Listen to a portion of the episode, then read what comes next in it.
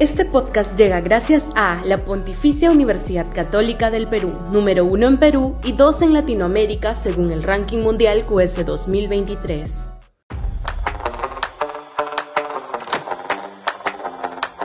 Guerra en América Latina. En términos comparativos, América Latina es una región en la que casi no ha habido conflictos militares. Hoy mismo no hay ninguno vigente. Eso podría cambiar, sin embargo, radicalmente si el mundo sigue girando hacia la multipolaridad, con los Estados Unidos perdiendo el dominio geopolítico del planeta y ya desde hace años de la región sudamericana. La creciente y expansiva influencia china en Latinoamérica, la estampida de los capitales norteamericanos, la pérdida de influencia del Brasil y la aparición de populismos extremistas en varios países de la región podrían generar a futuro condiciones predisponentes para que algo que hoy solo generaría un par de comunicados diplomáticos pueda escalar impensadamente contra todo lo previsto.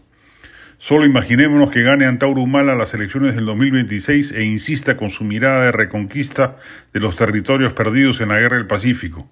O pensemos que pueda ganar Evo Morales en Bolivia y vaya más allá de lo admisible en su pretensión de crear una nación aymara que incluiría territorio puneño o supongamos que la falta de ecuanimidad de los gobernantes venezolanos y colombianos vaya por encima de las simpatías ideológicas que puedan tener hacia operaciones de recuperación de la popularidad perdida a través de conflictos bélicos internacionales.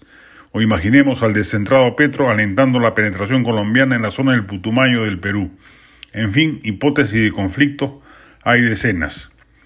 Y todo ello en medio de un escenario de disputa internacional entre megapotencias, como ya se ve en Ucrania, en Medio Oriente, y no nos sorprendamos pronto en otras latitudes.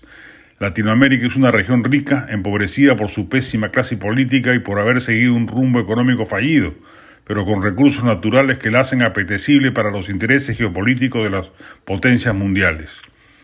Puede sonar a una perspectiva distópica pensar en una guerra en el continente, pero las dinámicas globales apuntan a hacer ello posible y la pregunta de rigor que se cae de madura es si el Perú está preparado para ello no solo en términos de equipamiento militar, sino de tejido de alianzas estratégicas mundiales. Por lo pronto, no nos cabe duda alguna que el, gobierno mediocre y miope de Dina Boluarte no debe entender ni de qué se trata, pero las élites castrenses y diplomáticas ojalá ya estén pensando en qué hacer ante escenarios probables como los referidos.